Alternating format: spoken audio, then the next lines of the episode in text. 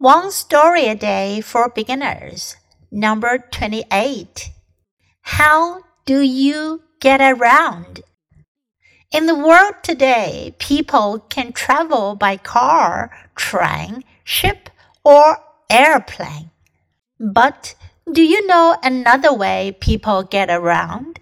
Yes, with animals. Some people ride horses. Some people ride elephants. In some places, people ride camels. In other places, people ride donkeys. There are many ways to get around. 这个故事讲的是出行的方式。How do you get around? Get around 在这里呢，指的是到处走动、到处旅行。 In the world today，在今天的世界，people can travel by car, train, ship or airplane。人们呢可以怎么样出行呢？可以乘坐小汽车 car、train 火车、ship 轮船 or airplane 或者飞机。But do you know another way people get around？但是你知道人们可以出去旅行的其他方式吗 ？Yes, with animals. 是的，是用动物。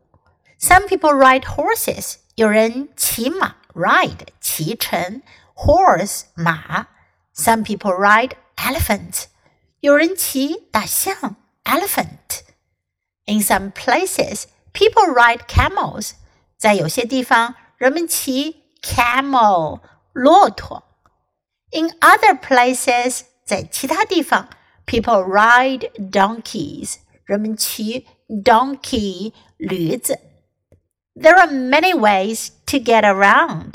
有很多出行的方式。Do you know? Do you know any other ways? 你知道还有其他的什么办法吗？Okay, now listen to the story once again. How do you get around? In the world today, people can travel by car train, ship, or airplane. But do you know another way people get around? Yes, with animals. Some people ride horses, some people ride elephants.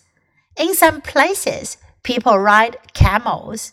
In other places, people ride donkeys. There are many ways to get around.